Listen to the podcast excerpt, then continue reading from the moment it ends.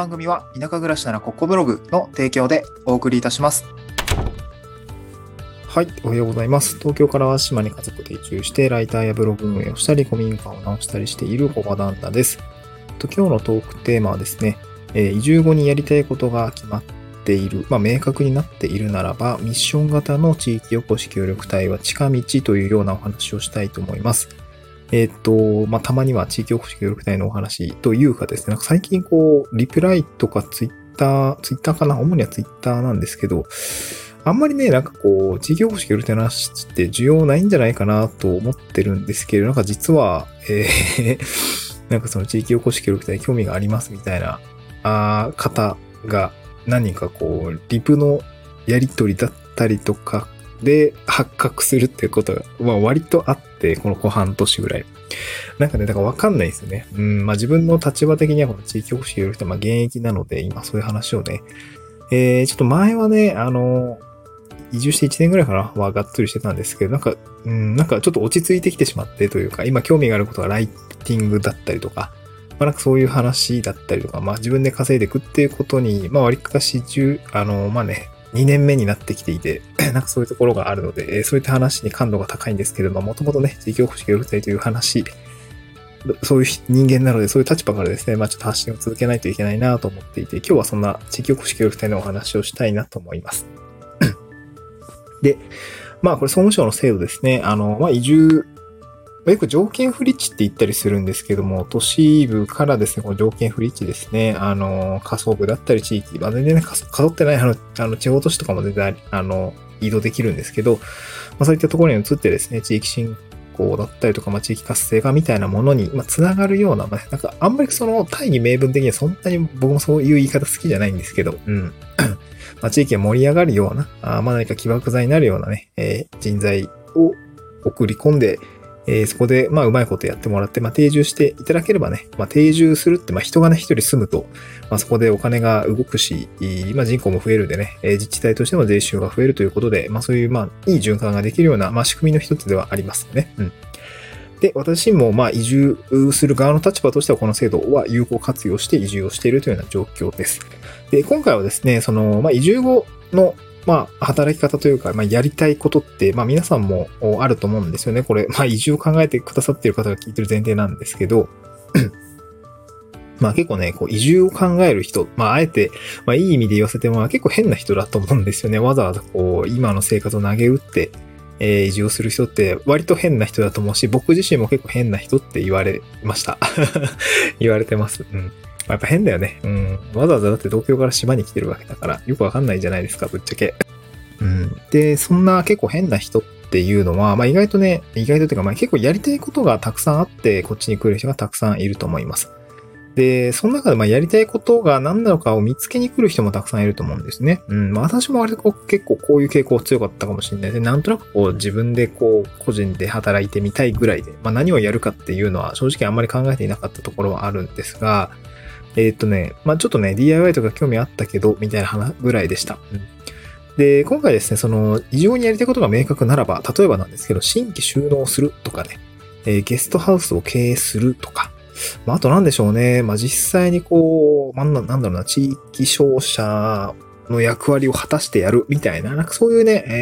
えーまあ、ビジネスとか、ライフスタイル含めてやりたいことが明確になっている人であればですね、えー、なんだろうな、結構、コネとか、捨てとか、結構、駆使していかないと、特に農業だったりなんかはこう、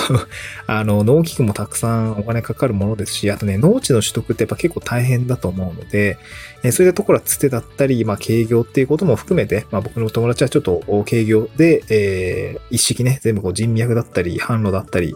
えー農機具だったり、農地だったりっていうのをいろいろ全部軽業してね、えーいると、お友達がいるんですけど、まあ、非常にいい、いい話だなと思って聞いてました。うん。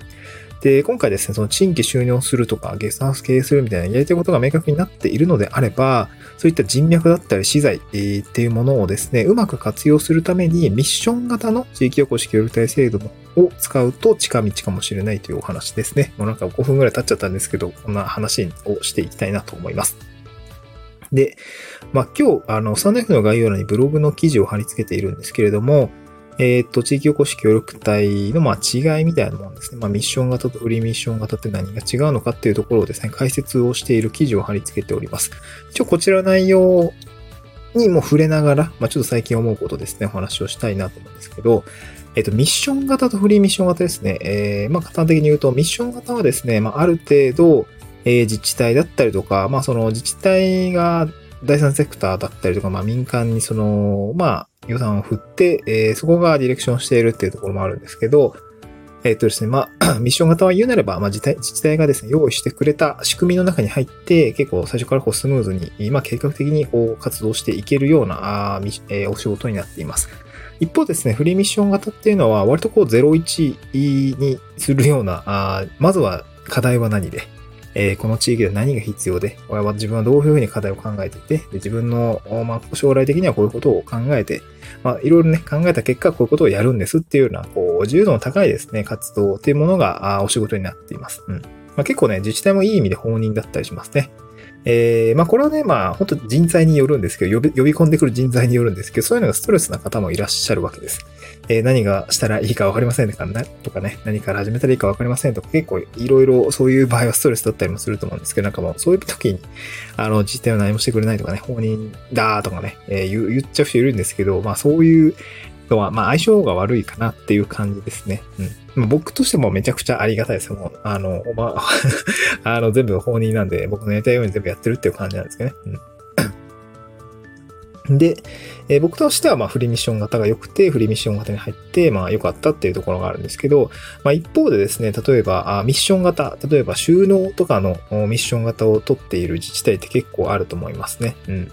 で、そういったところはですね、あの、逆に、まあ、フリーミッションでやるよりも、ミッション型でしっかりですね、まあ、農業研修を受けたりだったりとか、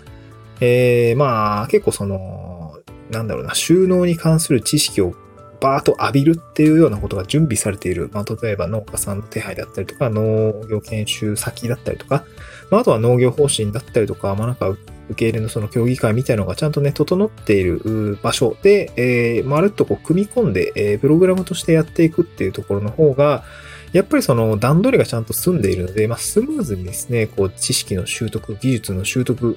まあ、諸々の人脈の手配みたいなところが済んでいるのでですね、かなりやっぱり近道だと思うんですよね。えー、これがですね、僕、あの、僕がフリーミッション型に入ってこのなんだろうな、ミッションの中で、えー、収納してやるとかね。えー、まあ、ゲストハウスの経営の方がちょっとわかりやすいかな。あのー、今僕がやってるところはね、あの、コミが DIY して直してるんで。うん。まあ、そんな中でですね、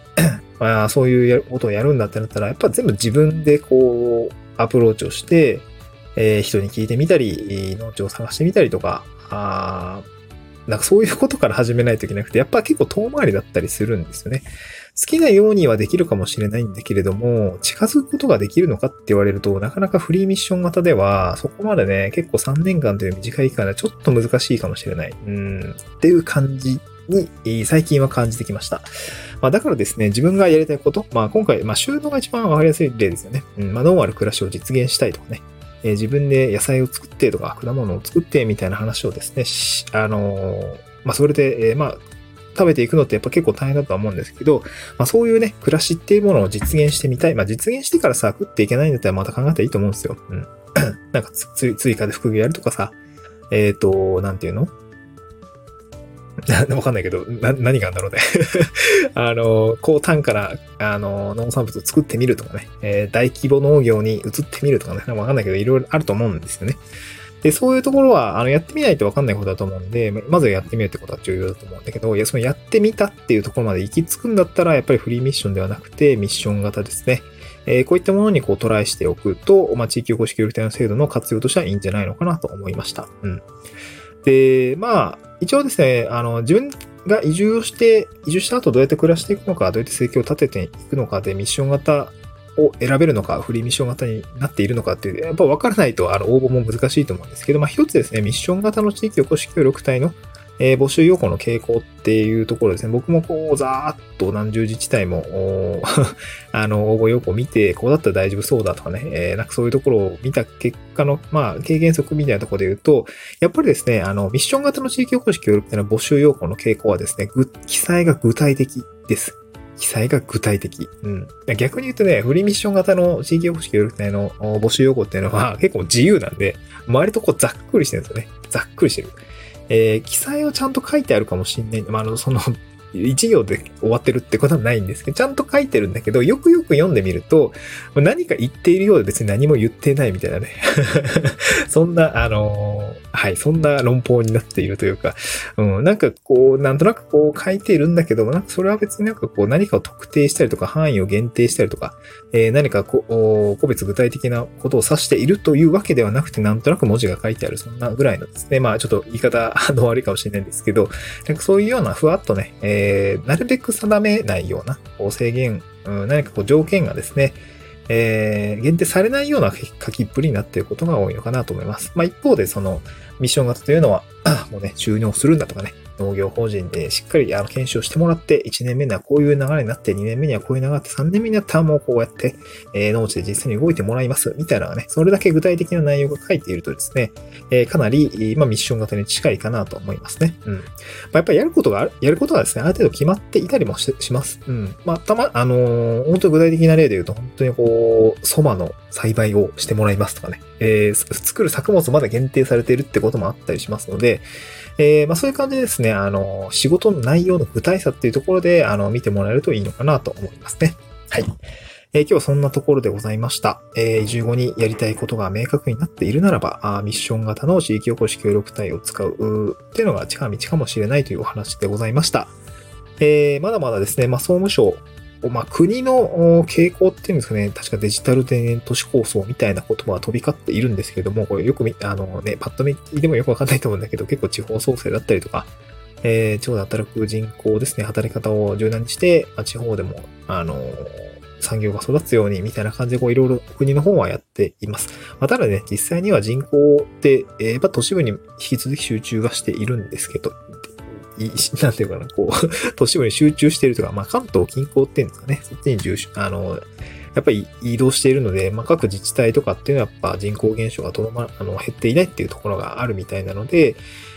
まあ、別にまあ、そんなことは知ったこっちゃないとは思うんですけど、まあ、僕なんかはね、あの、地方移住、まあ、結構余白があるって言い方をするんですけど、まあ、自分でいろいろやってみたいと思う方については余白がある。結構何でも動あ自分で手を動かしたらですね、意外、意外と何でもできちゃうような、あの、空間だったりとか、あ人脈みたいなのがね、あの、揃っているのが地方の、まあ、魅力だったりもするので、まあ、そういったところですね、え自分も挑戦してみたいなと思う方であれば、地方って結構向いていたりもするので、えまあ、ぜひね、えこういう地域おこし協力隊制度なんかを使ってですね、えやってみるといいんじゃないのかなと思いました。うん